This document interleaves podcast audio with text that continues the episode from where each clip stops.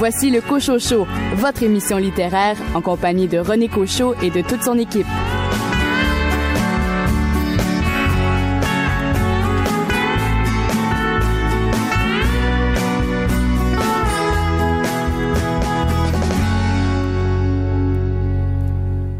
Bienvenue à votre rendez-vous littéraire. Ici René Cochot, en mon nom et au nom de mon équipe. Nous vous souhaitons la bienvenue pour deux heures d'une émission axée sur la littérature. Au cours de ces 60 euh, prochaines minutes, vous aurez l'occasion de réentendre des euh, chroniques de Billy Robinson, de Louis Gosselin et de Marie-Maude Bossirois à propos de livres euh, qui sont finalistes pour des prix littéraires. Alors, Billy nous a parlé de deux synthèses de Caroline Georges, Louis Gosselin du livre de l'utilité de l'ennui, traduit par William S. Messier, et on va également s'intéresser à la chronique de Marie-Maude Bossirois qui, euh, elle, avait fait une très belle critique de Une histoire de cancer qui finit bien de India Desjardins, finaliste pour le prix du gouverneur général. En entrevue, nous avons Rachida McFadel qui signe aux éditions Fidesz Résidence Sequoia et Dominique Lamotte, toujours chez Fidesz, le roman Chami. Et André Jacques, vous avez choisi quel livre pour votre première chronique en cette rentrée littéraire? Frank Talis, La valse de Mephisto. Nous vous souhaitons une excellente émission.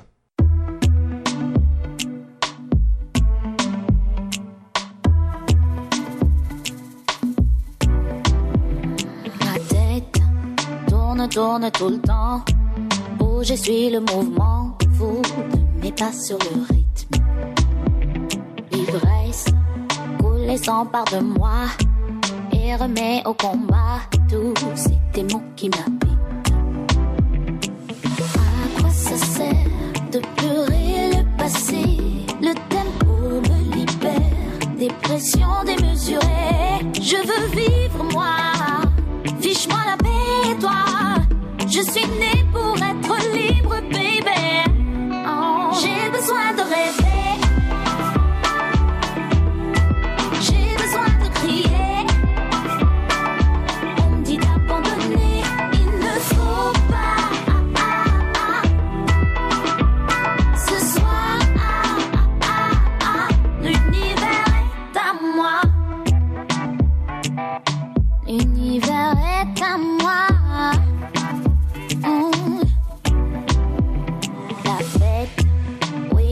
Fait souvent, hanté par les tourments, tous nos amours qui donnent et résonnent, mais ça ne vaut pas la peine de nourrir des rengaines, jour et nuit. Pourquoi, pour qui, pourquoi, pour qui, oh. À quoi ça sert de pleurer le passé? Pressions démesurées. Je veux vivre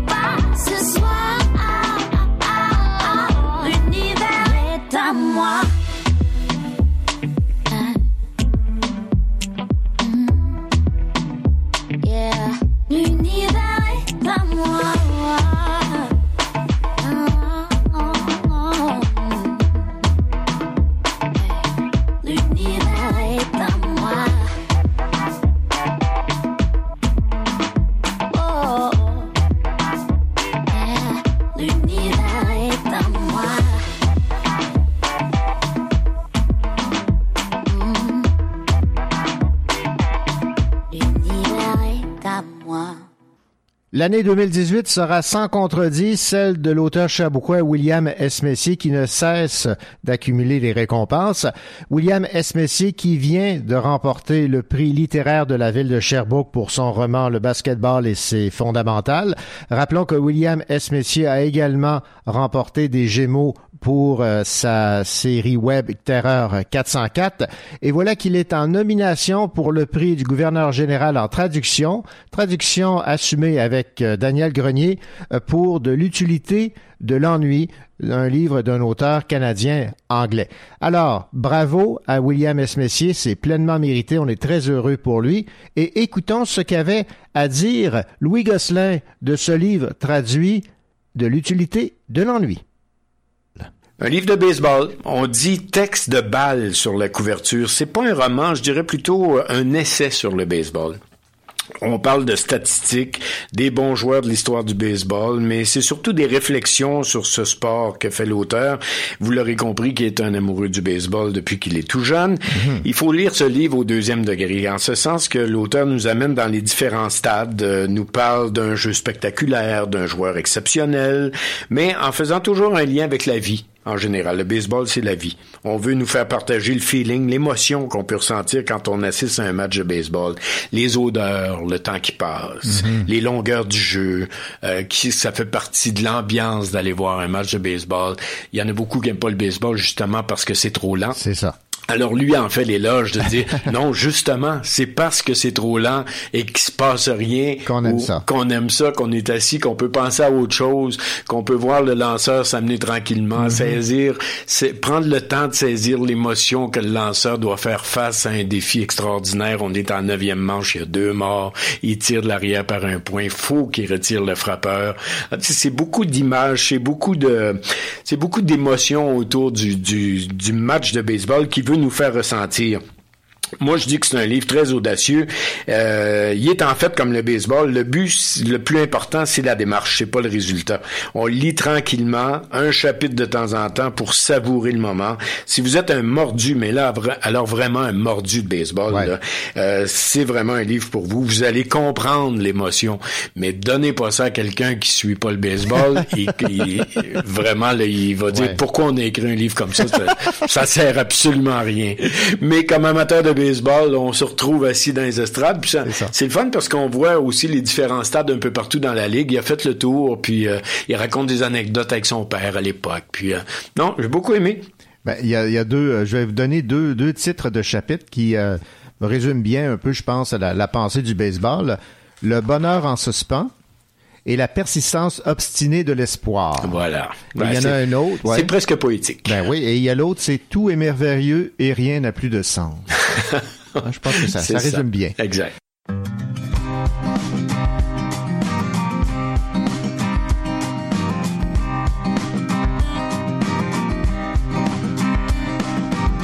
Le voyage est constant avec ou sans bagage. J'y consacre mon temps, j'y ai mis tous mes âges. Entraînant ici là mon monde sur mon dos. Dans des plaines ou des puits, dans des plaines ou des puits, j'ai été d'état en état, sans changer de pays. J'ai été d'état en état. J'ai été d'état en état sans changer de pays.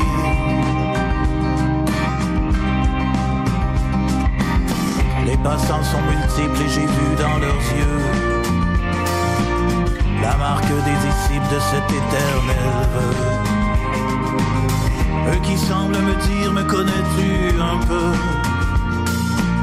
Me crois-tu quand je dis, me crois-tu quand je dis, été d'état en état, sans changer de pays. Été d'état en état, d'état en état, été d'état changer de pays.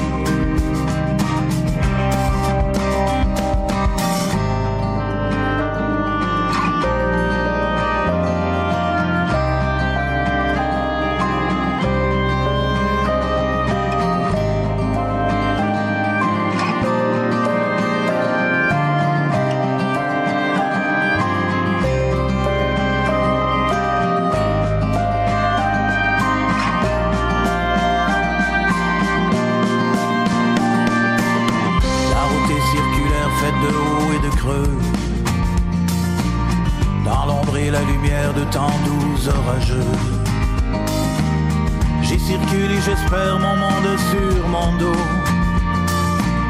Et de jour et de nuit, et de jour et de nuit, j'ai été d'état en état, sans changer de pays. J'ai été d'état en état, d'état en état. J'ai été d'état en état, sans changer de pays. J'ai été d'état en état, d'état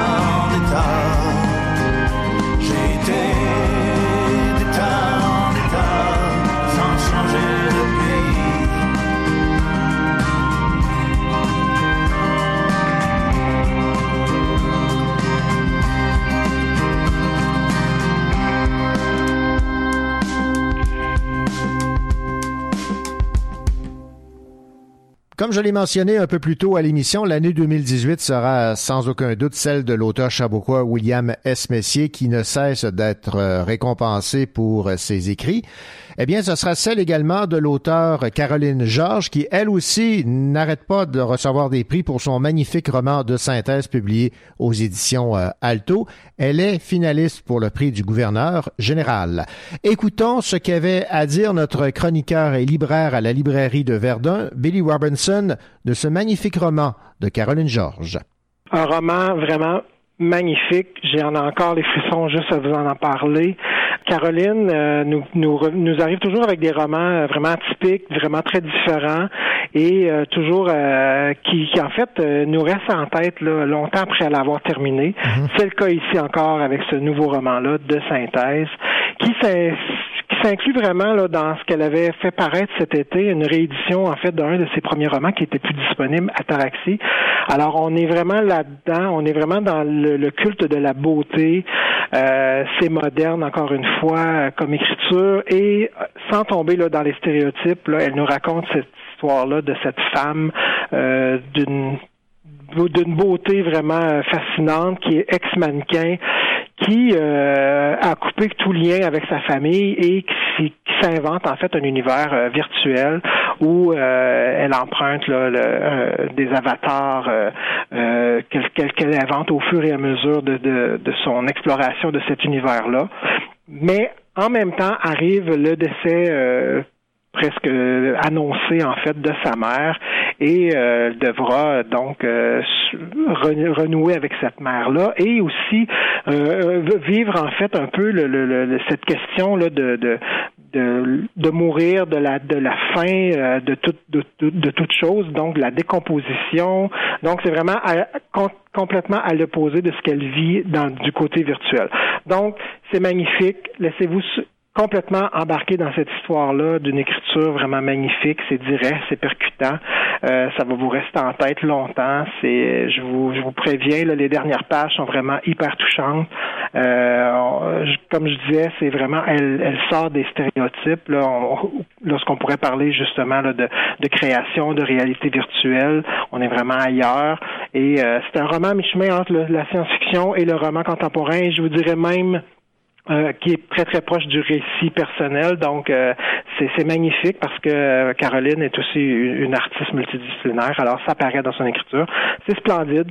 Moi, c'est un gros, gros, gros coup de cœur et probablement jusqu'à maintenant, c'est ma lecture préférée cette année. Et c'est pas trop cérébral. Pas du tout, pas du tout. On est vraiment dans la poésie, on est dans la beauté des mots, on est dans la beauté des sentiments.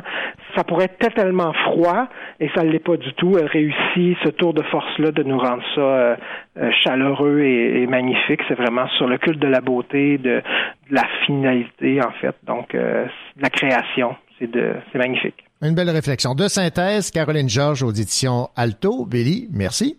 Merci.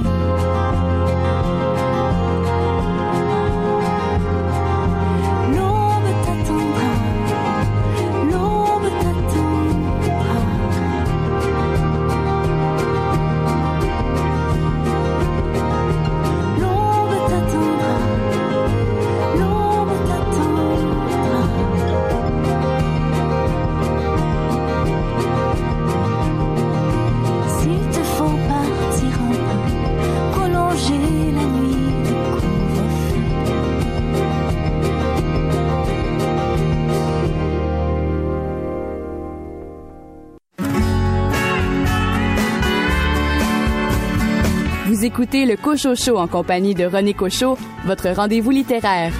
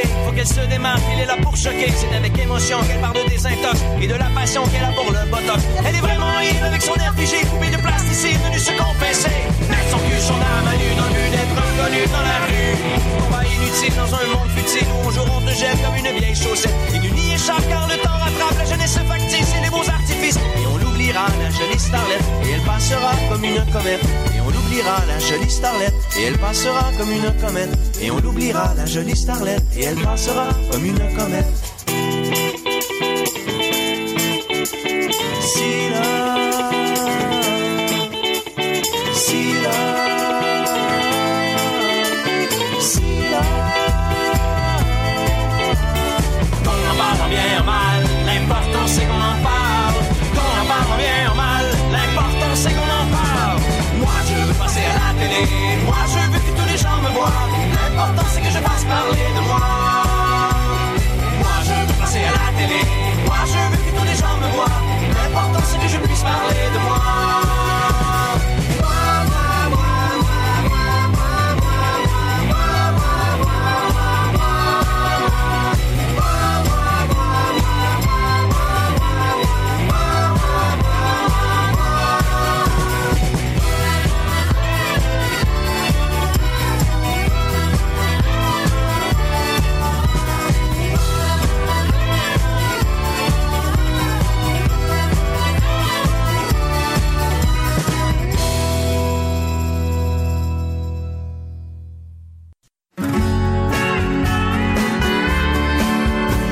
Elle aime beaucoup lire, surtout de la chiclite. Daniel Paris.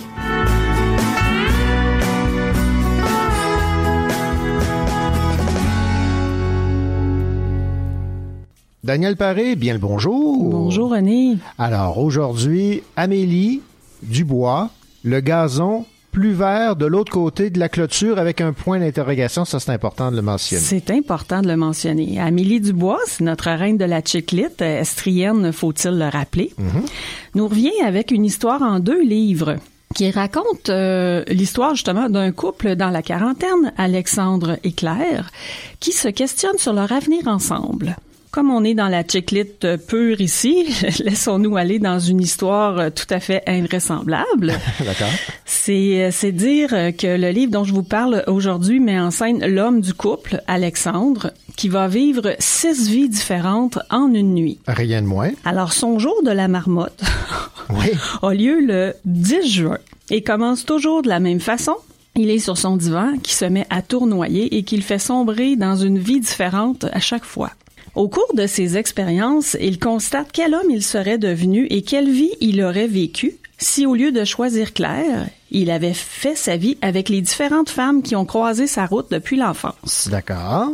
Alors, chaque fois qu'il revient sur son divan, une espèce de jardinier sorcier le fait se questionner sur ce qu'il vient de vivre. Donc, c'est de l'introspection, mais c'est, toujours un peu léger parce que on est bien sûr dans, dans la chiclite. Bien Alors, sûr. notre Alexandre n'est pas toujours fier de lui, croyez-moi. D'autres fois, c'est l'inverse. Il comprend qu'il a de belles qualités. Au bout de cette nuit qui n'en finit plus, Alexandre restera-t-il avec sa belle Claire? Je vous laisse le lire pour le découvrir. Mais comme on, on est sur deux tomes, sachez cependant qu'au final, l'auteur nous dévoile un peu ce qui va se passer dans les différentes vies de sa femme, Claire. Dans le livre qui s'intitule Le gazon toujours plus vert chez le voisin. Alors euh, bravo euh, encore une fois à Amélie Dubois pour ce, ce livre-là. Donc, vous l'avez aimé. Oui, très léger et euh, intéressant à lire. Merci beaucoup, Daniel Paré. Ça me fait plaisir.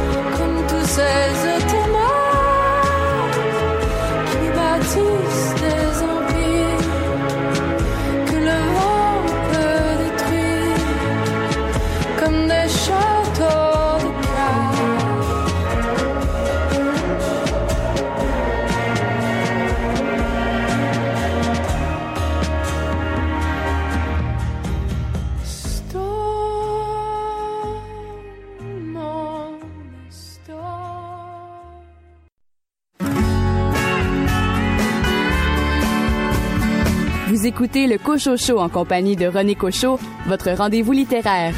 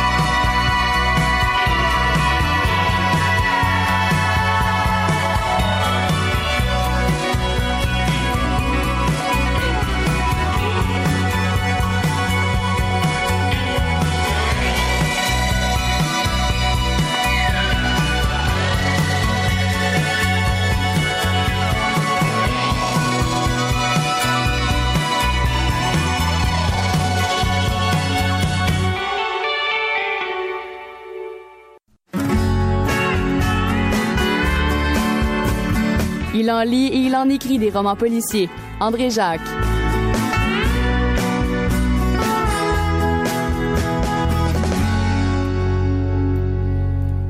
Il est de retour au euh, Cocho Show euh, et c'est avec la plus grande joie que j'accueille notre auteur de polar chabouquois préféré, André Jacques. André, bonjour. Bonjour René. Alors, vous avez évidemment profité de l'été, André, pour euh, lire quelques polars, quelques romans euh, policiers et euh, l'un d'eux a retenu votre euh, attention. Il a pour titre La valse de Mephisto et c'est de l'auteur Frank. C'est un auteur que je ne connaissais pas. Je m'intéresse, bon, les gens savent, qui, ceux qui m'écoutent de temps en temps, que j'aime beaucoup le polar historique. Alors, euh, ce roman qui est publié dans la, dans la collection 10-18, la série Les Grandes, Les Grands Détectives, est un roman qui fait partie d'une série. Alors, Frank Tallis, parlons-en d'abord. C'est un auteur britannique qui est né en 1958, qui est psychologue, clinicien, spécialiste des troubles obsessionnel, donc c'est vraiment, mais qui, à côté de ça, est également auteur de romans policiers, en particulier d'une série qui s'appelle Les carnets de Max Lieberman, dont le, La valse de Mephisto est le septième, mais plus récent. Donc, euh, cette série met en scène deux personnages. Ça se déroule à Vienne à la fin du 19e siècle, début du 20e, vraiment dans les années charnières entre les deux siècles, autour de 1900. Max Lieberman est un personnage de psychanalyste, disciple de Freud. Tout ça se passe à Vienne, en Autriche, donc où euh, Freud, à cette époque-là, commençait sa pratique et tout ça commençait à développer ses théories de la psychanalyse. Donc, Lieberman est un de ses élèves. Alors, d'un côté, il y a lui. L'autre personnage, c'est euh, l'inspecteur Oscar Reinhardt, qui fait partie de la police impériale. Bon, à cette époque, l'Autriche-Hongrie est une, un empire, l'empire austro-hongrois. Alors, euh, l'inspecteur Reinhardt fait partie de la police de ça. Alors, dès le pro- on a un prologue, et dès le prologue, on a un meurtre, et pas n'importe quel meurtre, le meurtre de l'impératrice Élisabeth d'Autriche, la femme de l'empereur. Rien de moins.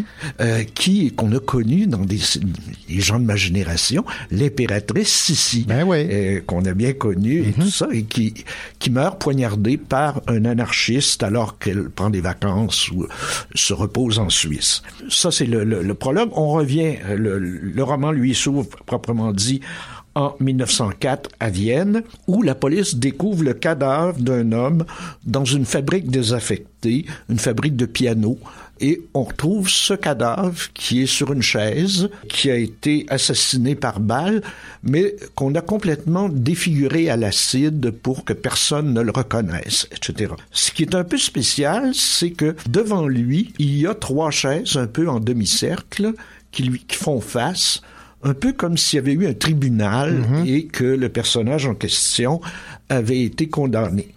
Alors, il y a donc une mise en scène de procès. Alors, on cherche d'abord qui était la victime, euh, qui étaient les juges, évidemment, et euh, pourquoi ce crime a-t-il eu lieu. On, on remarque ici, d'ailleurs, que dans ce roman-là, on est, tout- comme souvent dans le roman, dans le polar historique, on est dans la forme traditionnelle, si vous voulez, du polar, un peu style euh, Conan Doyle ou euh, Agatha Christie, où on a à la fois quelqu'un qui ne fait pas partie de la police, mais qui est super intelligent, qui, et qui, euh, qui est très fort en déduction, qui voit un paquet de choses que la police régulière ne voit pas. Et à côté de ça, le policier régulier, plus ordinaire, c'est pas un con, là, Reinhardt, dans le, dans le roman, mais on voit que ça crée ces espèces de paires qu'on a entre, euh, je sais pas moi, Sherlock Holmes et le Dr. Watson Ouais, ouais, et ouais. euh, tout ça. Donc, euh, l'enquête nous entraîne donc euh, peu à peu dans le monde secret des anarchistes. C'est une période historique où l'anarchie euh, a été florissante. Il y a un empereur russe qui a été tué, bon, l'impératrice ici, un président de la République française, etc. Dans, beaucoup de pays, il y a des groupes d'anarchistes qui s'agitent et pour eux, ben, il n'y a rien à faire avec la société. On détruit tout et on rebâtit sur les cendres un monde meilleur et nouveau, etc. Alors on veut détruire la société avec des gestes euh, qui sont des gestes euh, qui frappent l'imaginaire. Donc peu à peu, nos enquêteurs euh, vont tenter d'éclaircir ce mystère-là, mais ils vont pénétrer un peu à l'intérieur de ces cercles anarchistes où d'autres crimes vont être commis et ils vont surtout essayer de mettre la main sur l'espèce de tête pensante de ces groupes-là qui portent le surnom de Méphistophélès. Méphistophélès qui est évidemment un des, des, des, des surnoms du diable. Et euh, on va tenter d'identifier ce Mé- Méphistophélès et tout ça et de mettre... euh, finalement de mettre, euh, d'empêcher cette organisation de commettre un, un nouvel attentat qu'on prévoit très gros et qui attaquerait euh, euh, vraiment le pouvoir impérial euh, autrichien. Alors voilà en gros qu'est-ce que ça raconte là-dedans? Alors j'ai aimé ce, ce roman-là, Euh, comme dans bon polar historique, euh, la reconstitution de l'époque euh, me semble très très euh, juste, très précise. Euh, ici, comme je disais, on est à Vienne autour de 1900. Vienne qui est quand même un centre intellectuel de, de l'avant Première Guerre mondiale, là, de 1900-1914. Euh, c'est vraiment un centre intellectuel du monde. C'est là que se développe l'art nouveau, par exemple. C'est là aussi que Freud va, va, va faire naître la psychanalyse et tout. Mais on nous montre une vi- ville de Vienne extrêmement sombre, à côté des somptueux palais, des grands édifices du Ring qui sont. C'est pas tant là, sauf quelques scènes qui se passent dans les palais impériaux. C'est vraiment dans le, le, le fond de Vienne. euh, qu'on navigue, mais c'est très très bien rendu et ça crée une atmosphère euh, fort intéressante.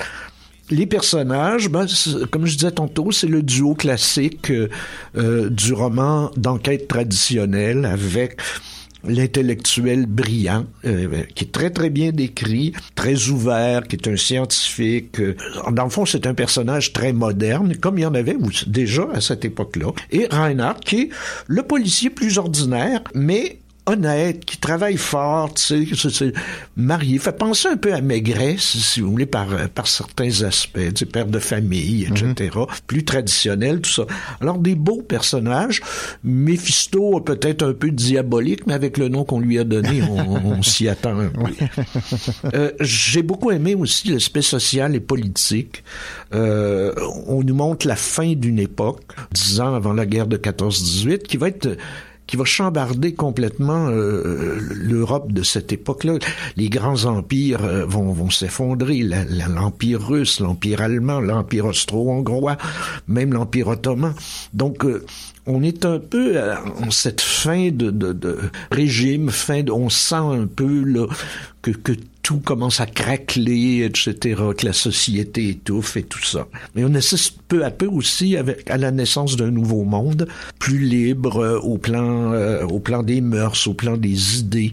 Et un autre élément important que j'ai aimé aussi, c'est au plan de la euh, au plan de la construction. Le roman est monté avec des chapitres en alternance, avec certains chapitres évidemment qui racontent l'enquête, mais qui alternent avec des chapitres où on rentre dans les milieux des anarchistes, on assiste peu à peu sans vraiment comprendre ce qui va se passer au juste, on assiste peu à peu à l'espèce de complot qui est en train de germer. Donc euh, c'est un peu comme la course entre euh, les méchants avec euh, Méphistophélès et les bons avec nos, nos enquêteurs et tout ça.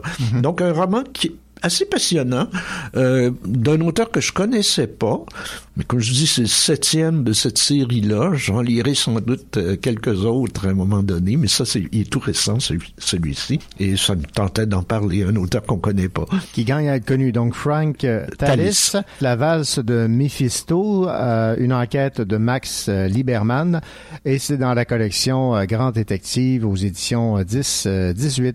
André Jacques, merci. Ben, merci René.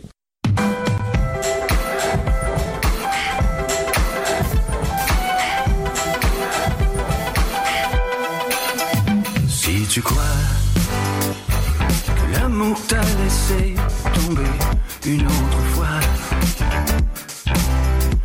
et tu vois que tout ton univers s'écroule autour de toi, n'oublie pas, vient toujours le soleil après les jours de pluie. Cherche pas ailleurs, écoute ce qu'il te dit. Ne laisse pas passer la chance d'être aimé. Le cœur devient moins lourd quand on est en amour. Ne laisse pas passer d'être aimé. Oh, le cœur devient moins lourd quand on est en amour.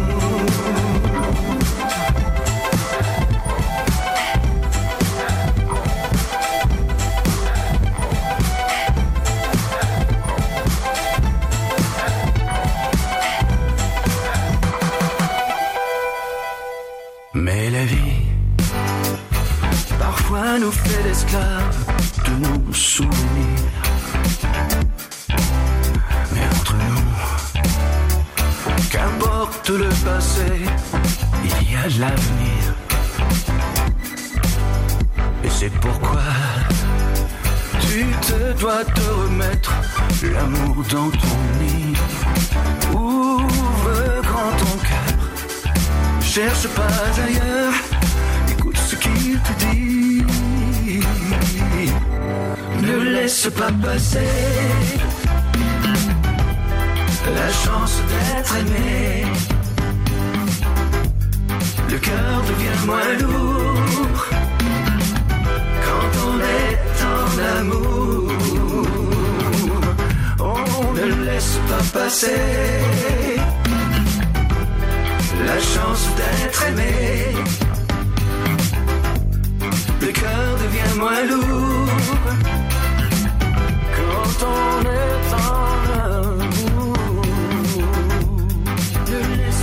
passer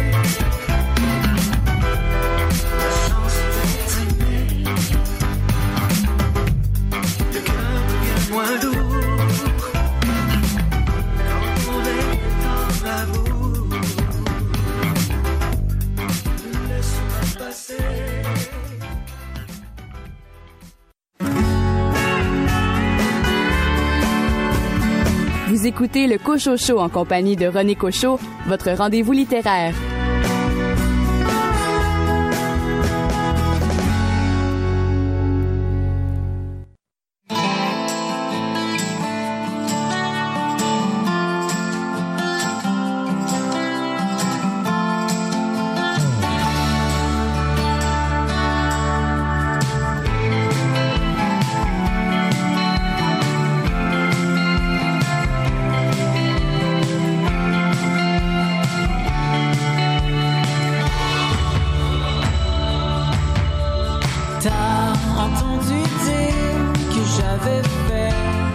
L'impardonnable dans la nuit, juste après que tu sois parti. Tiré dans les raccoins les plus creux du crépuscule, je t'ai trahi, te laissant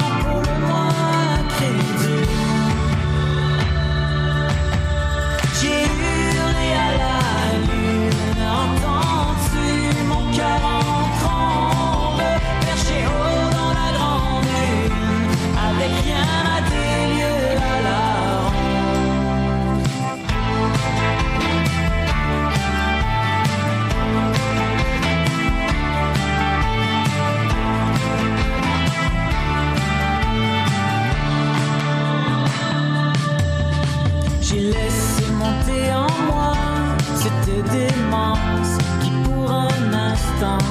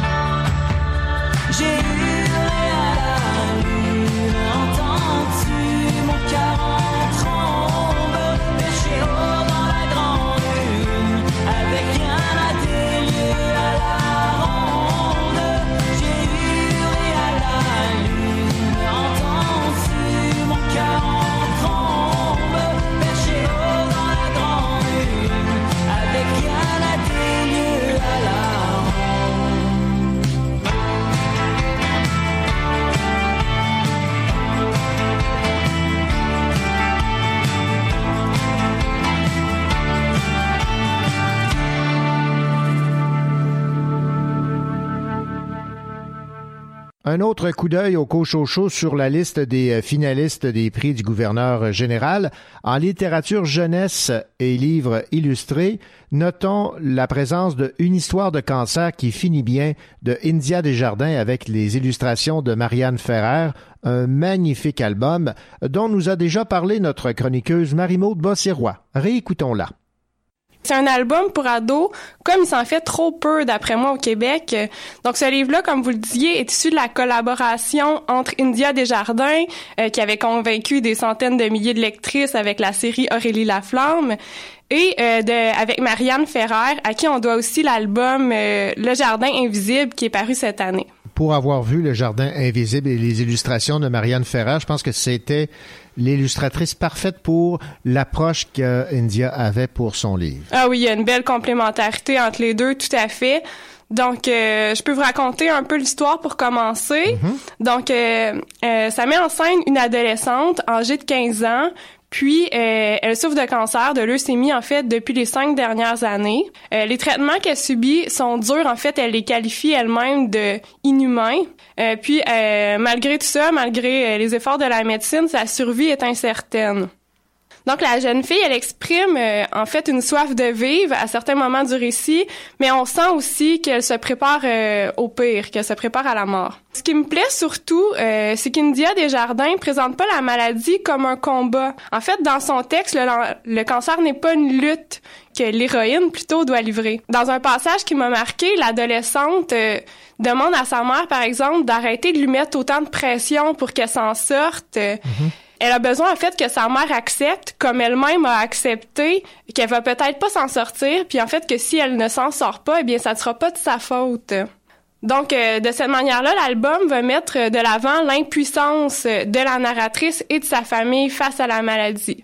Euh, de la manière dont j'en parle un peu comme ça, ça donne peut-être l'impression que c'est un livre lourd, euh, déprimant, mais pas du tout en fait. Une histoire de cancer qui finit bien, évidemment, euh, ça produit tout de suite un effet rassurant, ça dédramatise, ça allège le propos. Ce que je trouve habile, c'est que malgré qu'on soit prévenu d'emblée de la fin, euh, de la finale, avec ce titre-là, une histoire de cancer qui finit bien, Ouais. La tension dramatique est maintenue du début à la fin. Tout au long, je me suis inquiétée pour la narratrice, euh, pour son sort. euh. Donc, je me demandais si euh, India Desjardins jouait pas un peu avec moi, si elle me menait pas un peu en bateau d'une certaine façon. Euh, donc, le titre, pour moi, il a rien gâché, au contraire. Parlons maintenant du travail de Marianne Ferrer. Comme on l'a mentionné, elle a fait un magnifique travail avec le Jardin Invisible. J'imagine qu'il en est tout autant de ce livre. Tout à fait. Visuellement, là, c'est vraiment intéressant. Euh, Marianne euh, utilise une palette de couleurs où prédominent euh, les teintes vraiment froides. Il y a beaucoup de gris. Donc, elle s'approprie là, les couleurs euh, sombres euh, des hôpitaux. Donc, c'est froid, mais en même temps, c'est très esthétique, c'est très beau. Euh, J'ai surtout apprécié les effets de superposition et de transparence qu'il y a dans son style.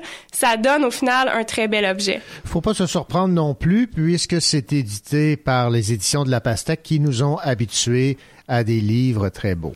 Oui, c'est d'ailleurs le même éditeur qui publie des œuvres euh, comme les œuvres du tandem Fanny Britt et Isabelle Arsenault que j'aime beaucoup, je suis une grande fan. Donc euh, il y a certainement des liens à faire entre euh, une histoire de cancer qui finit bien puis les œuvres de Isabelle Arsenault et Fanny Britt comme euh, Jeanne Le Renard et moi ou Louis parmi les spectres. Donc ça va rejoindre au final le même public, je crois. Et je ne me trompe pas si je dis que ce livre peut être lu autant par les adolescents que par les adultes. Ah oui, tout à fait, tout le monde va y trouver son compte. Eh bien, Marie-Maude Bossirois, merci beaucoup. Ça me fait plaisir.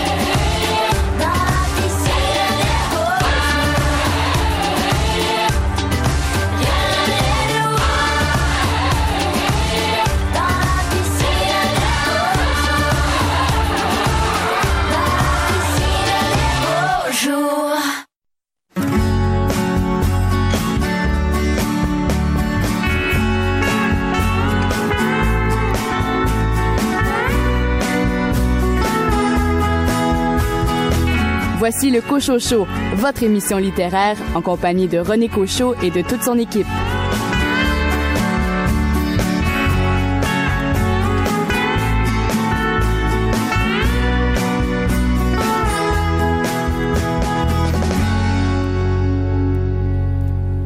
Bienvenue à cette deuxième heure de votre rendez-vous littéraire Le Cochot Au cours des 60 prochaines minutes, deux entrevues, une avec euh, Rachida McFadel qui signe un roman aux éditions Fidèse Résidence Sequoia et toujours aux éditions Fidèse, cette fois un entretien avec Dominique Lamotte euh, qui nous propose un roman dont l'action se déroule aux États-Unis et au Québec, Chami.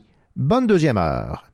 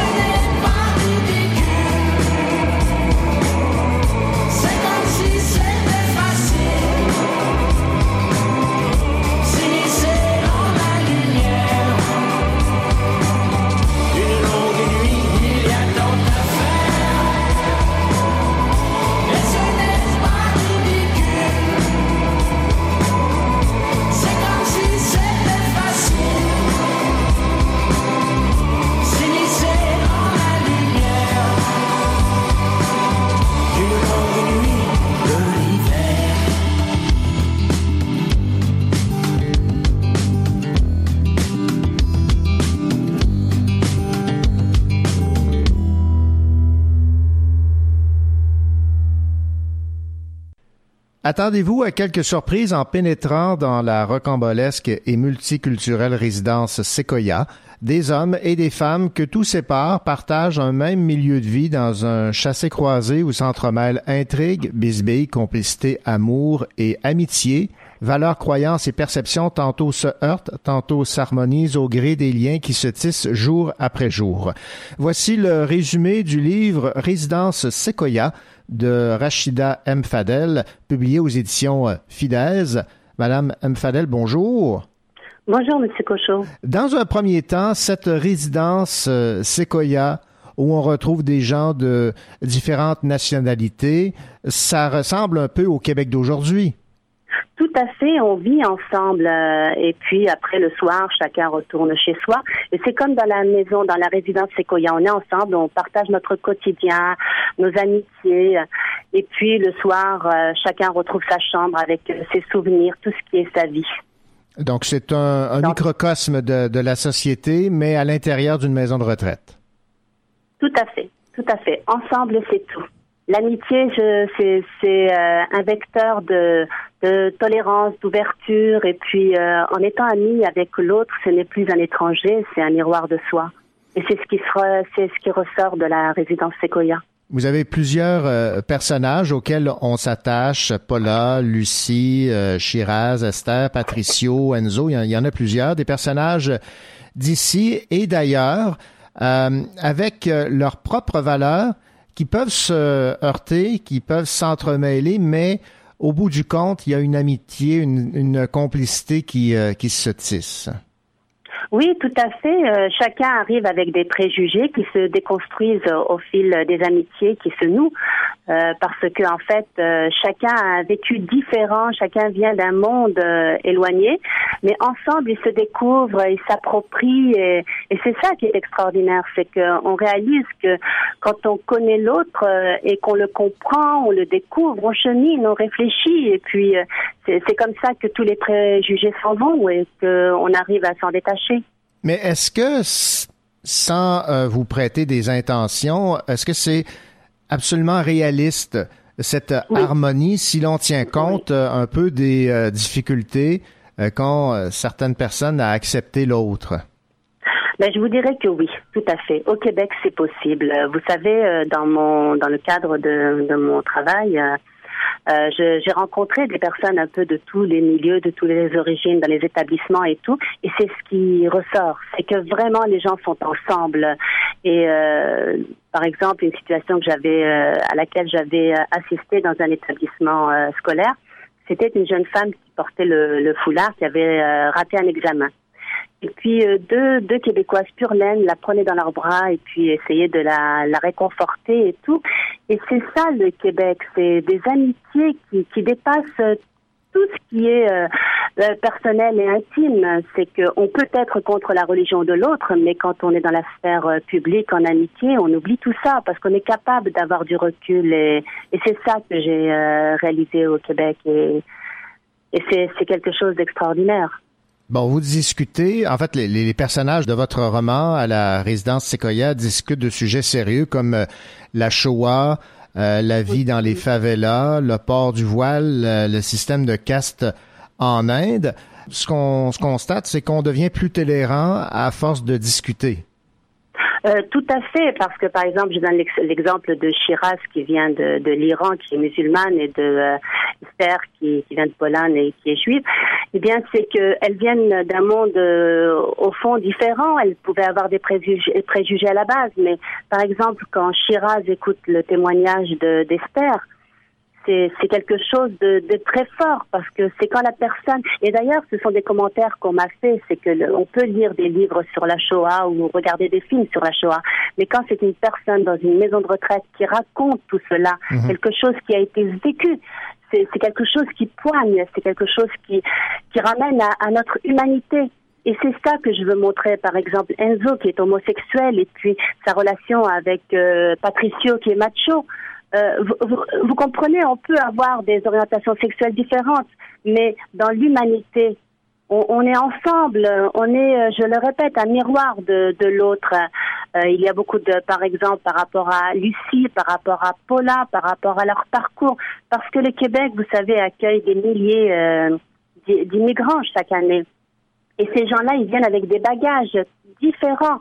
Et c'est en se rencontrant, en se parlant qu'on se découvre. Par exemple, Rajesh qui a fui euh, l'Inde à cause du système euh, de caste. Euh, par exemple, Shiraz qui a fui la révolution. Patricio, les favelas.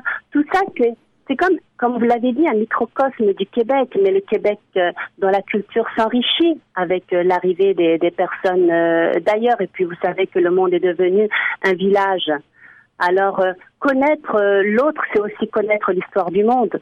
Oui, bien sûr. Est-ce que vous cherchiez, Rachida M. Fadel, à réveiller les consciences en vous euh, lançant dans l'écriture de ce roman Résidence Sequoia? Euh, vous savez, la... il y a très longtemps, mon premier euh, reporter, euh, reportage en tant que journaliste, c'était à Dreux. Et c'était dans une maison de retraite où il n'y avait pas euh, d'immigrants. C'était euh, encore euh, juste des Français de, souche. Et c'était un- une résidence qui m'avait beaucoup touchée parce que de voir tous ces gens-là avec leur parcours différent, leur parcours social, parce que c'était des Français, mais chacun venait de, de milieux différents au niveau euh, sociétal. Et, et vous savez, quand ma mère est morte, c'était la première génération des immigrants en France. Et se posait pour elle le problème de la maison de retraite. Et j'ai voulu aller dans une maison de retraite pour retrouver un peu d'elle, pour la voir vieillir, parce qu'elle est partie très jeune. Et j'avais été dans une maison de retraite au Saguenay, où j'avais été accueillie à bras ouverts, à bras ouverts par des, des, personnes qui, pour la première fois, voyaient une immigrante. Et ils me l'avaient dit, ils posaient des questions sur ma religion, sur ma culture. Et cette ouverture, cette acceptation a fait que je me suis imaginée dans cette maison de retraite. Et j'allais souvent les rencontrer, ces personnes-là, je m'étais même liée d'amitié et tout. Et, c'est ça qui a fait que oui, une maison de retraite comme ça peut exister au Québec. Tout à fait. Parce qu'on le voit, on est ensemble à la garderie, on est ensemble à l'école, à l'université, au travail. Nous vivons ensemble. Nous faisons déjà des choses ensemble. Donc moi, ce serait tout à fait normal que je me retrouve dans une maison de retraite avec mes collègues de travail. Tout à fait. Et avec ce vivre ensemble que vous euh, notez au Québec, est-ce que vous êtes surprise de ces euh, débats qui ont eu cours, entre autres, sur la, charte de la laïcité? Euh, euh, non, je ne suis pas surprise parce que quand je suis arrivée ici, j'ai beaucoup lu sur le Québec parce que je, voulais comprendre l'histoire du Québec, me l'approprier pour ensuite l'expliquer à mes enfants et mes petits, mes petits enfants, puisque je m'inscris dans la réalité euh, québécoise. Donc j'ai compris qu'il y a quelque chose une douleur profonde qui est restée du temps où l'Église avait la main mise sur les familles et tout. Donc je comprends aussi que les Québécois de souche qui ont vécu cette douleur, qui ont vécu tout ce magma d'émotions veuillent se distancier de la religion. Euh, bien sûr, ça dépend comment on la présente. Quand c'est une charte de la laïcité qui peut regrouper tout le monde autour d'un socle commun de référence, elle est plus acceptable, je trouve, parce que là, ce serait que l'État protège en, en fait tous les citoyens. Et je comprendrai tout à fait parce que je comprends le cheminement et ensuite c'est comment on la met en place. Ce serait dans la dans le respect de toutes les diversités. Rachida M. Fadel, euh, évidemment, on ne peut échapper à la thématique de la mort lorsqu'on aborde, évidemment, la vie en résidence pour personnes âgées. Mais euh, dans votre livre, on peut dire que la, mort, voire même la, la maladie, euh, sont des thèmes qui sont abordés avec un certain optimisme. Oui, tout à fait, parce que vous savez, euh, vous savez ce qu'on réalise quand on est euh, dans la vieillesse, c'est que celui qui a le plus chanceux, ce n'est pas celui qui est le plus riche, c'est celui qui a la santé, qui peut vivre longtemps en bonne santé. C'est une richesse qui n'a pas de prix qui n'est pas monnayable. Et c'est dans ce sens-là que les gens qui se retrouvent dans une maison de retraite pour moi et qui vivent longtemps, c'est qu'ils ont la chance de vivre longtemps pour les gens qu'ils aiment. Après, c'est de faire attention à sa santé parce que forcément, il y a des petits bobos qui arrivent. Mais comment on peut être optimiste par rapport aux, aux aléas, par rapport à notre physiologie qui, qui se fatigue et tout? C'est je, je pense que c'est ça que j'ai appris de la mort de maman, c'est que en fait c'est la chance de vivre le plus vieux possible et en bonne santé avec les gens qu'on aime, parce que les relations euh, humaines avec la fratrie ou que ce soit avec les parents et tout, ça n'a pas de prix. On découvre euh, l'amitié, on se lie d'amitié, mais euh, on découvre même l'amour. Tout à fait, tout à fait, parce que vous savez, selon selon ce que j'ai pu voir euh, également, c'est qu'il y a la première vie. Notre première vie, c'est quand on va à l'école et qu'on se construit, etc. Ensuite, il y a la deuxième vie où on, a un travail, on fonde une famille et tout. Puis ensuite, la troisième vie. La troisième vie, c'est la période de la retraite. Et à un certain moment aussi, c'est c'est comme une troisième vie, où on peut encore faire des choix. Et Effectivement, il y a des personnes qui peuvent divorcer ou qui se retrouvent veuves, mais qui peuvent aussi avoir une troisième vie, rencontrer quelqu'un et puis tout à fait rencontrer l'amour, avoir des projets. Et on le voit avec les baby boomers qui euh, décident, par exemple, de faire le tour du monde ou qui euh, se retrouvent une autre passion. Et c'est ça aussi la chance que nous avons euh, au Québec avec tous les exemples qui nous sont offerts c'est qu'en fait, on peut faire des activités le plus longtemps possible, faire des voyages le plus longtemps possible, et pourquoi pas rencontrer l'amour. Ben pourquoi pas Rachida M. Fadel, Esther Shiraz, Patricio, Paula, Marguerite, euh, Lucie, Enzo. Est-ce que ce sont des, des gens qui ont existé, que vous avez rencontrés, ou c'est euh, entièrement le fruit de votre imagination?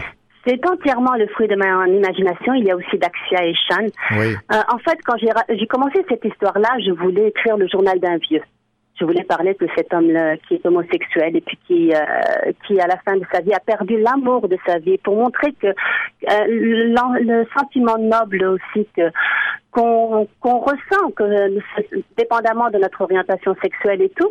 Donc au début, c'était vraiment le journal d'un vieux. Et puis peu à peu, c'est greffé à Enzo d'autres personnages. Mais en fait je voulais à travers chacun de ces personnages raconter une histoire qui lui appartient pour euh, réveiller les consciences par rapport à Shiraz qui ne peut pas avoir d'enfants quand on sait que les religions condamnent les femmes qui ne peuvent pas avoir d'enfants c'est dramatique et euh, par exemple, la maladie euh, de d'Axia Ishan, l'Alzheimer, c'est aussi quelque chose qu'on rencontre, on rencontre des gens et tout. Mais je vous dirais que toutes ces histoires-là partent d'un message que je veux faire passer. J'ai construit euh, mes personnages, en fait, à travers euh, l'idée que je veux faire ressortir. Par exemple, Rajesh, c'est par rapport au système de caste. Patricio, c'est par rapport aussi à la séduction sur Internet. Donc, c'est toujours des choses que je veux mettre en relief. Euh, par contre, je vous dirais que l'histoire de hum, d'Esther, par contre, l'histoire d'Esther, j'ai rencontré, alors que j'étais, euh, je venais d'arriver euh, au Québec, je travaillais dans un magasin de mode, et j'ai rencontré une personne qui était venue faire des achats avec euh, un numéro tatoué sur son avant-bras. Et ce souvenir-là n'est jamais parti. C'est resté euh, au fond de moi-même et j'ai fait ressurgir cette histoire. J'avais demandé d'où lui venait son numéro et elle m'avait expliqué qu'elle était rescapée de la Shoah. Oh. J'étais bouleversée, je n'ai pas plus euh, posé de questions tellement j'étais bouleversée. Et j'avais dit, mais pourquoi vous l'avez pas enlevé? Elle m'avait dit, je ne l'enlève pas pour ne jamais oublier. Je veux toujours me souvenir. C'est pourquoi, dans cette maison de retraite, il me fallait avoir euh, Esther. Et je m'en voudrais évidemment de ne pas mentionner que j'ai été particulièrement euh, touché par euh, la thématique de l'Alzheimer là, que vous traitez dans votre roman euh, Résidence Sequoia pour être personnellement confronté à cette euh, réalité de forme de, de démence. Euh, Ça, est-ce que ça a été difficile pour vous de- d'aborder cette thématique? Non, parce que vous savez, avec euh, lorsque ma mère est décédée, été dans une profonde douleur. Et c'est toute une période où j'ai commencé à avoir des oublis. Vous savez, je, je perdais la mémoire, je ne me rappelais plus des, des choses et c'est quelque chose qui, bon, ça a été momentané. Mais euh, dans la douleur, on peut vivre des, des choses, des émotions comme ça et ça m'avait fait peur. Et c'est là que j'ai commencé à faire des recherches euh, sur l'Alzheimer parce que effectivement c'est quelque chose qui peut à n'importe quel moment surgir, sachant qu'il y a des personnes, on peut être atteint d'Alzheimer à partir de 50 ans. Mhm. Donc ça a été, euh, donc euh, effectivement ça a été aussi, vous avez raison dans la relation entre Shang et Daxia. C'est vrai que en racontant cette histoire-là, je m'identifie beaucoup à mes personnages. Il m'arrive de pleurer, de rire, mais je m'identifie complètement à tous mes personnages. Je suis complètement avec eux et il est difficile pour moi de m'en détacher. D'ailleurs, euh, le tome 2 est, déjà écrit. Je vis leurs émotions, les sentiments qui les étreignent. Effectivement, c'est, vous avez raison dans le sens où c'est toujours douloureux de parler de quelque chose de douloureux. Vous nous le faites bien euh, ressentir, euh, Rachida M. Fadel. Merci beaucoup euh, pour C'est moi euh, qui vous remercie. C'est moi cette qui vous remercie, euh, des- Monsieur Cochon. Ben, on, on a déjà hâte de lire la, la suite donc de Résidence Sequoia, publiée aux, aux éditions Fidesz. Merci beaucoup.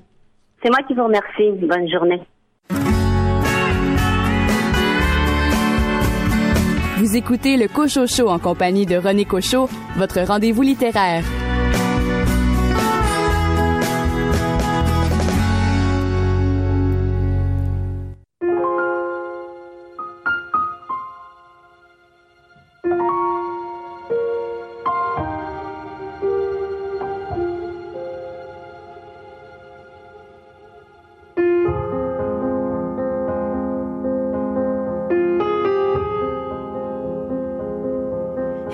Jours font d'un instant de brèves et de moments.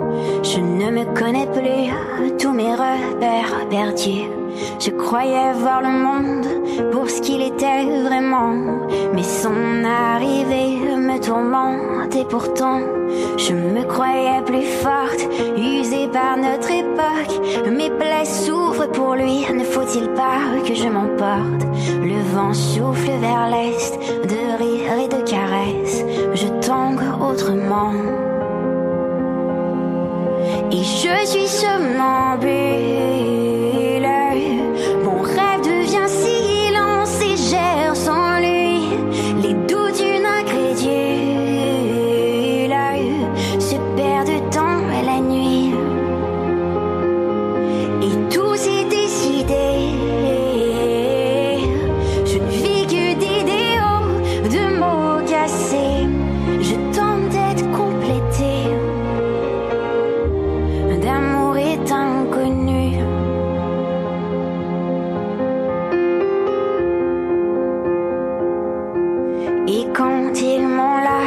je ne me sens plus lâche. Les défis d'autrefois paraissent loin et pourtant, je sais que cette épreuve peut détruire à jamais les espoirs d'une vie parsemée de regrets. Et quand il me regarde, je sens mon cœur débattre. Être sans lui, c'est une mort qui s'annonce lentement. Le vent souffle vers l'est, l'océan me perce.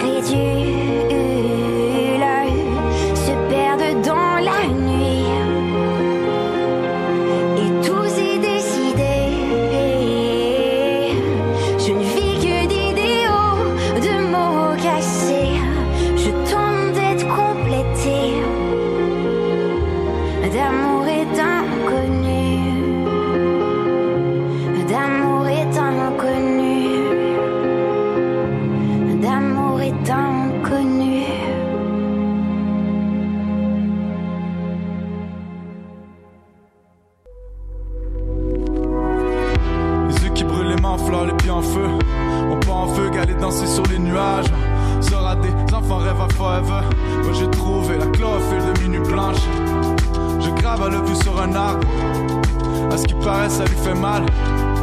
Peut-être que lui pourrait comprendre. Car dans mon dos, y a plusieurs lames. Les oiseaux pleurent de joie, baby, baby cry. Des larmes chantent sur mon cœur, froid comme le métal. Avec toi, je me calme, je suis un train quand je déraille. Injection létale pour chiens sans médaille. Couché comme au coroner, analyse mon cœur de pierre. On collectionne les bouts d'étoiles au paradis d'école plein. C'est sur la couleur des oiseaux rares. De la vie amoureux, on en mourra.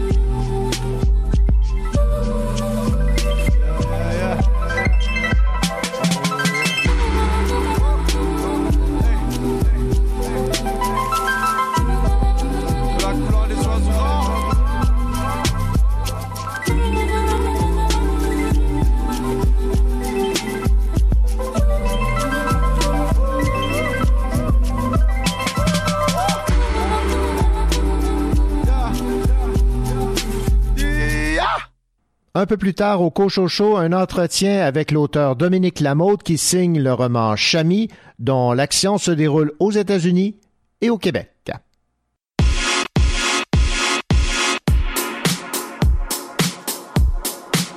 On compte les heures à tous les jours. On tape du pied, oh, comme un tambour. Plus on attend, plus on devient fou. Dans quelques heures, ça se passera chez nous. So pogne un Uber et commande over. Au tape des mains et flip tes cheveux. Un vodka un sac qui bombe. La fête commence dès que la nuit tombe.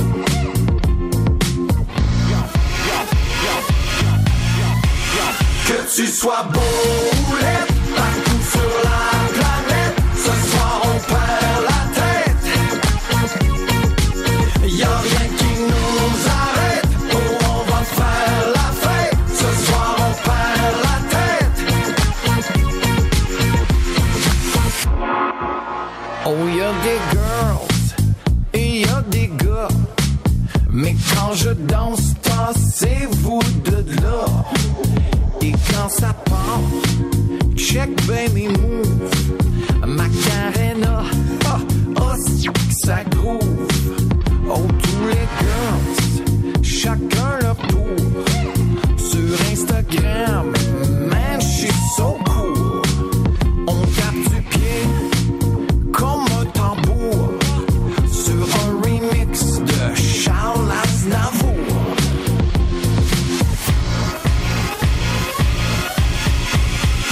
tu sois beau ou partout sur la planète, ce soir on perd la tête. Y a rien qui nous arrête, oh on va faire la fête, ce soir on perd la tête. Mirror, mirror sur le wall, c'est qui coolest of them all. Mirror, mirror sur le wall, c'est qui coolest of them all? Mirror, mirror sur le wall, c'est qui coolest of them all? Mirror, mirror sur le wall.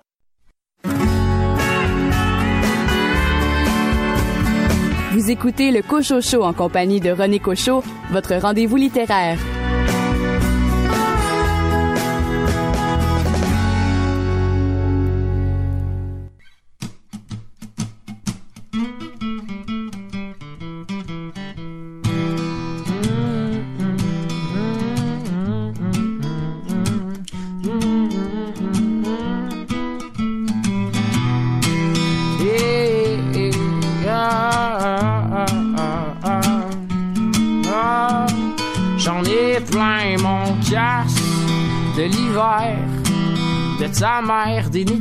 De tous nos rêves qui s'écroulent. J'en ai plein mon casse de la guerre puis de toutes les autres estis d'affaires qui font que les humains de la terre ont tout plein de remords dans le face. J'en ai plein mon casse. Yeah. Yeah.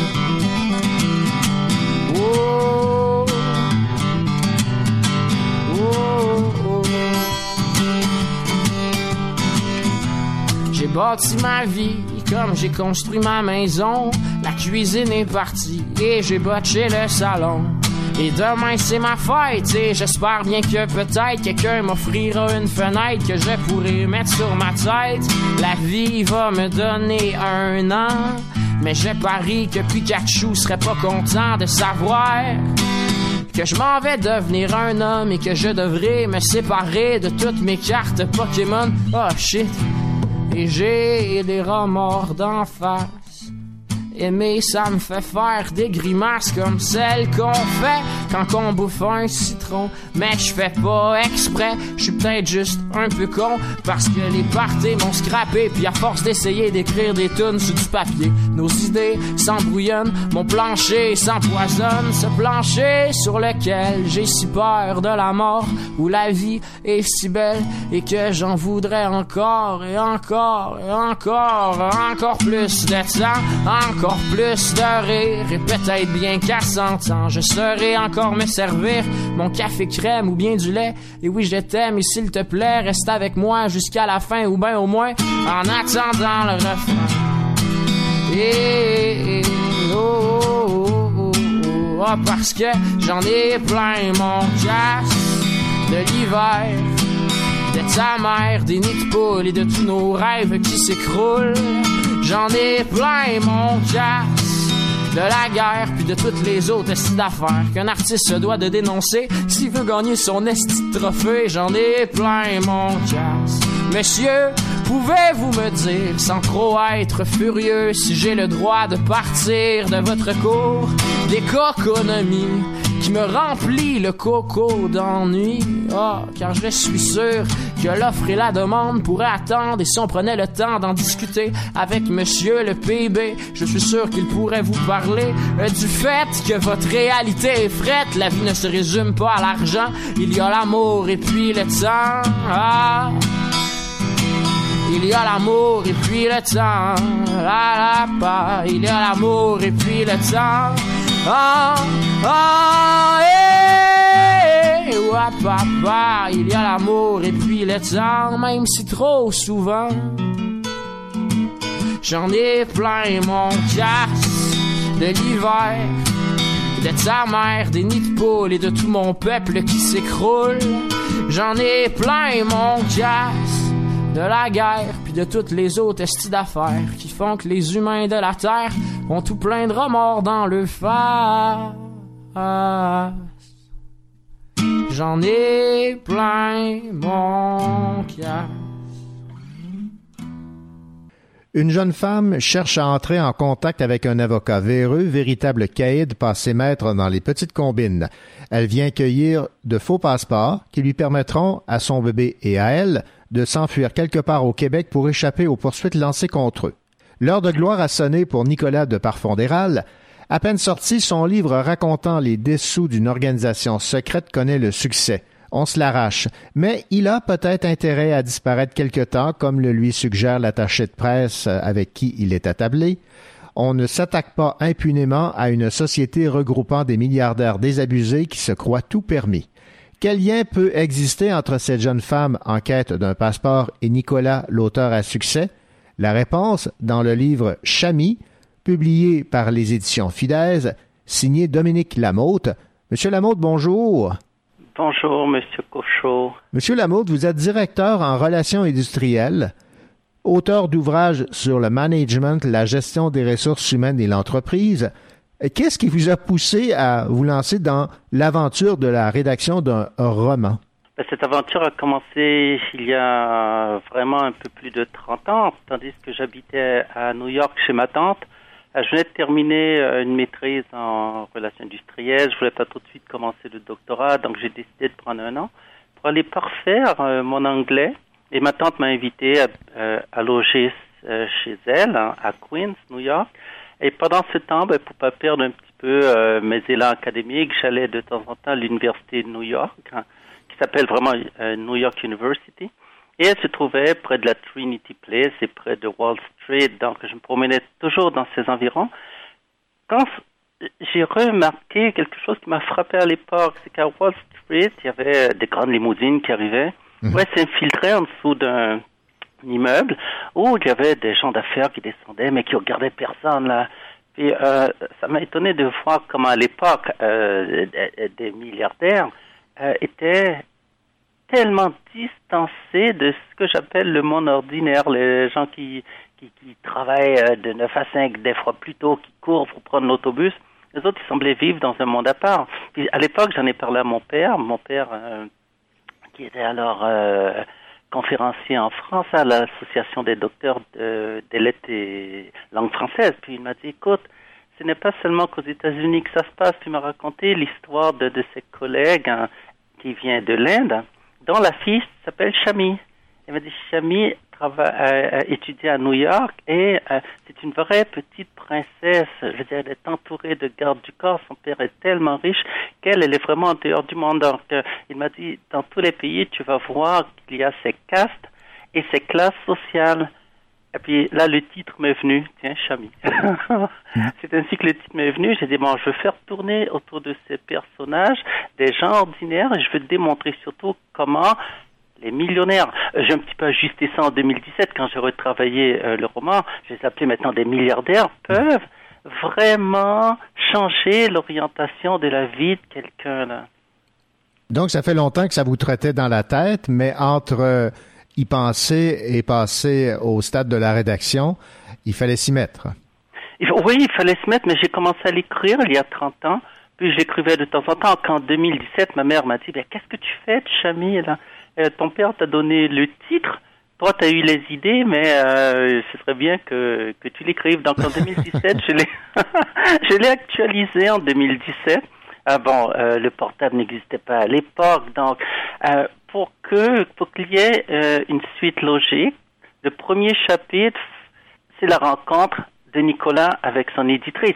Donc, je me suis arrangé à ce que tout ce que j'avais écrit dans le temps pour que ça devienne plausible, parce qu'on parle de disquettes, des choses qui n'existent plus, euh, c'est devenu un livre que Nicolas a écrit racontant une histoire.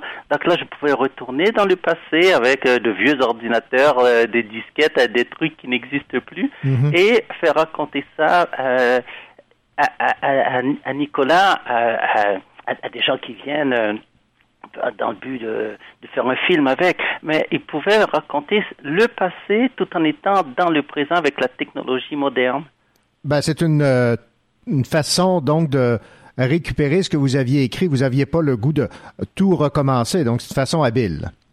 Euh, Exactement, je voulais pas tout recommencer, mettre ça au goût du jour. Je me suis dit, bon, euh, si ça passe sous forme d'un écrit, d'un livre qu'il a écrit, donc il peut replonger aussi loin qu'il veut dans le passé, euh, ça va demeurer plausible. Ce qui est fascinant, c'est que tous les lieux cités, que ce soit à New York, que ce soit au Québec, ce sont des lieux que j'ai visités ou des lieux où j'ai habité. Donc, quand Nicolas euh, est à Queens, il a vraiment, euh, j'ai vraiment habité à Queens.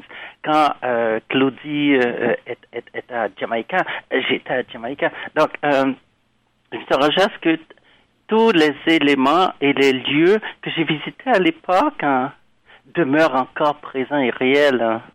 Parlons maintenant, Dominique Lameau, de cette société, de cette organisation secrète que vous décrivez dans votre roman Chami.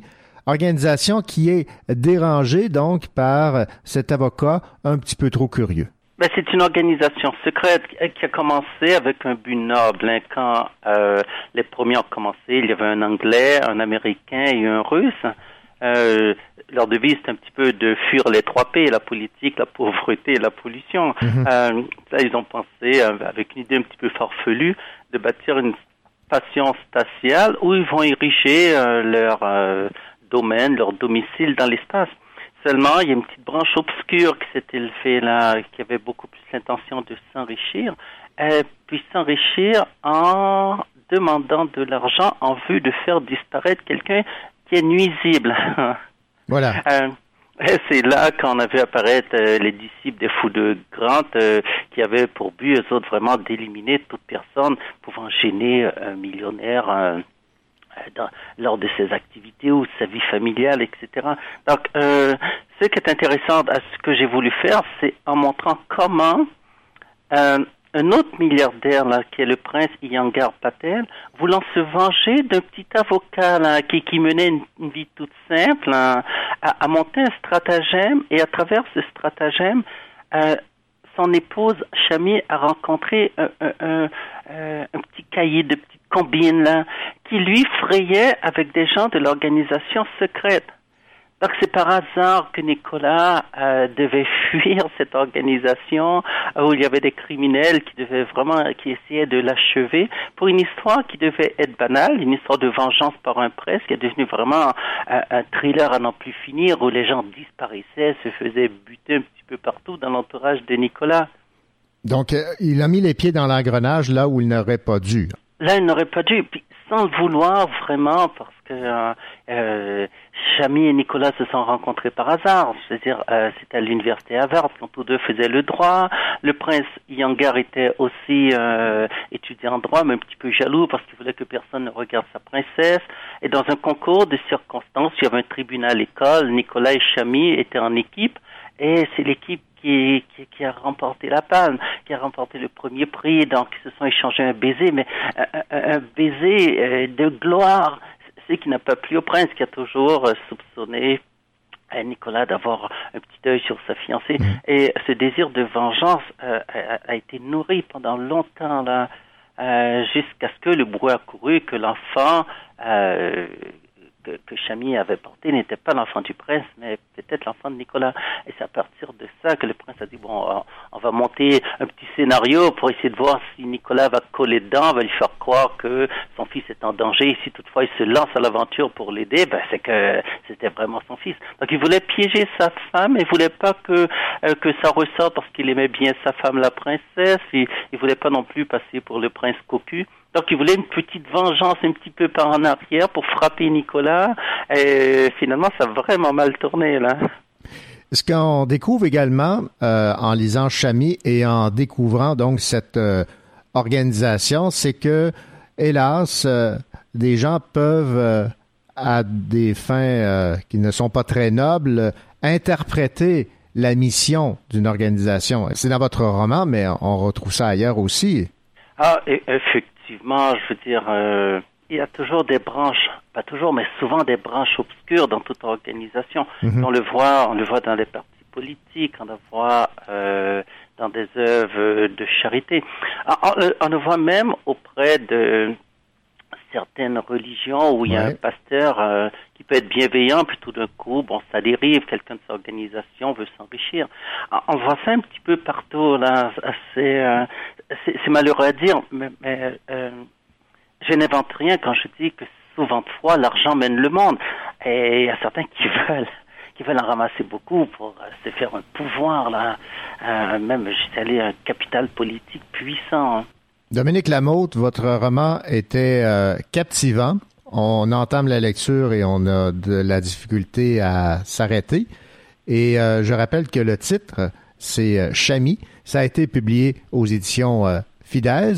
Merci beaucoup pour cette entrevue j'espère que bon nombre de gens vont découvrir votre, votre plume puisque c'était votre premier roman. Merci beaucoup. Effectivement, Monsieur Cochot, merci beaucoup.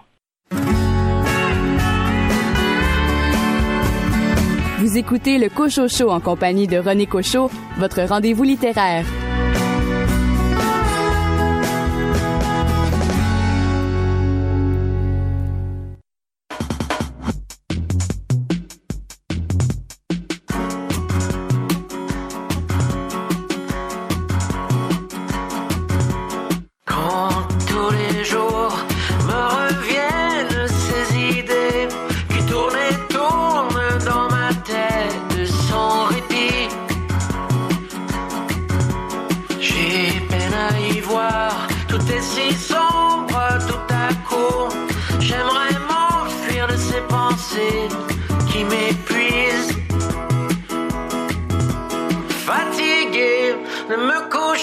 Coucher fatigué.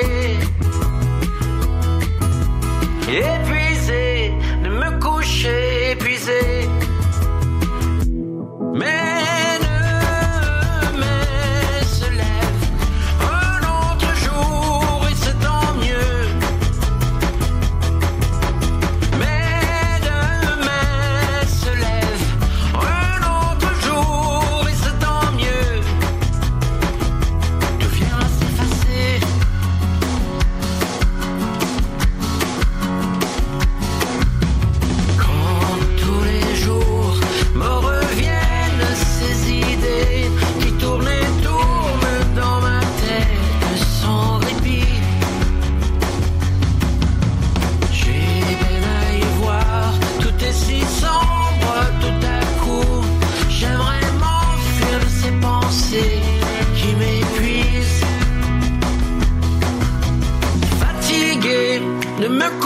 fatigué, épuisé, me coucher épuisé.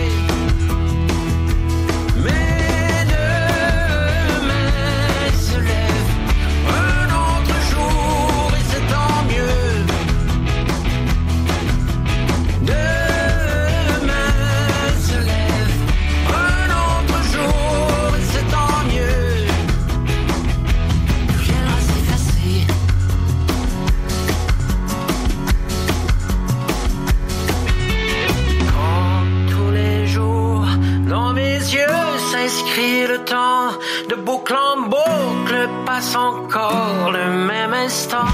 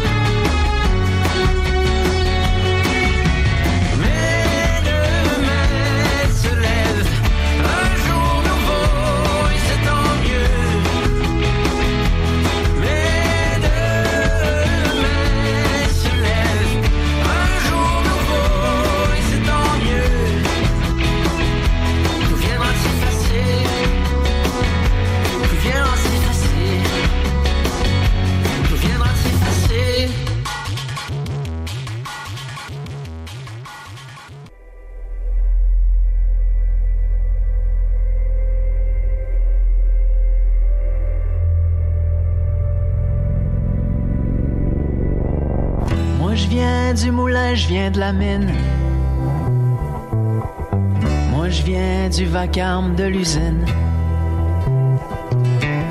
Je viens d'une promesse et d'un bout de pain. J'habite à côté, je reviens de loin.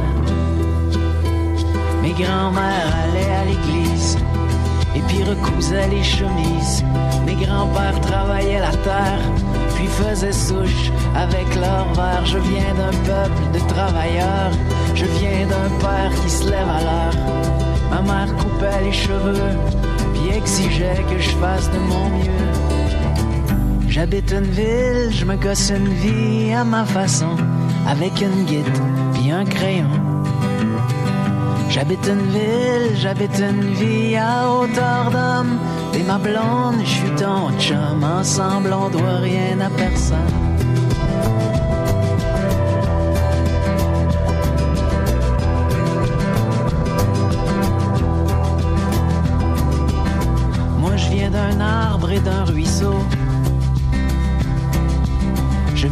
Désir et de quelques mots. Je viens de ceux qui ont bâti de leurs mains. Ceux qui font tout avec rien. Les ouvriers des abattoirs, les vendeurs de hot dogs sur le boulevard, les monteurs d'acier dans le ciel, les mères qui se tapent tout le bordel, les livreurs de caisses de bière, le monde qui brasse des affaires, tous ceux qui ont la parole modeste et puis qui parlent par leurs gestes. J'habite une ville, je me gosse une vie à ma façon, avec une guide puis un crayon. J'habite une ville, j'habite une vie à hauteur d'homme. T'es ma blonde, je suis ton chum. Ensemble, on doit rien à personne.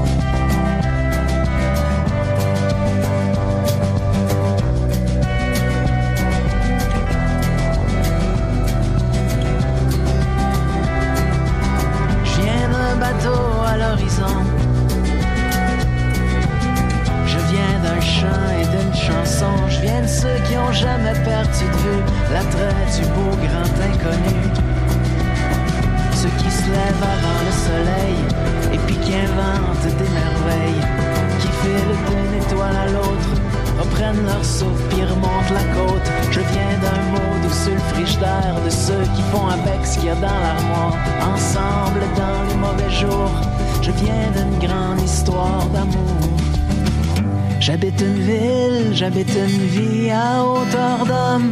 T'es ma blonde, je ton chum. Ensemble, on doit rien à personne.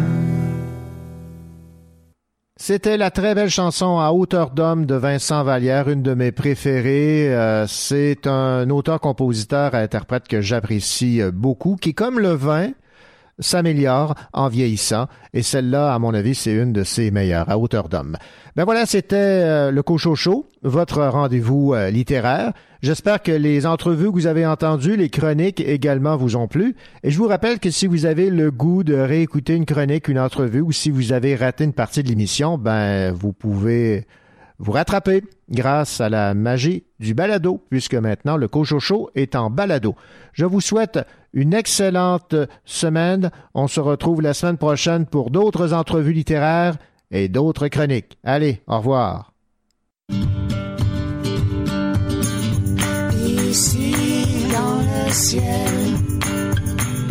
Au milieu des étoiles,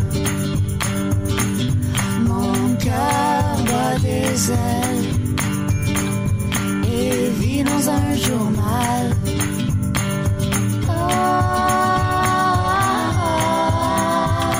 Un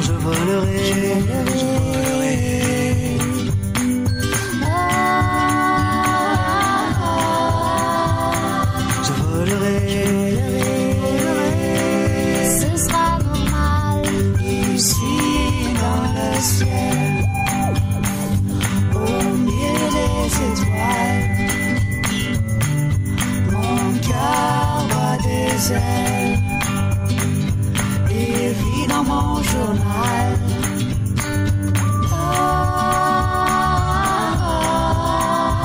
Un jour je volerai.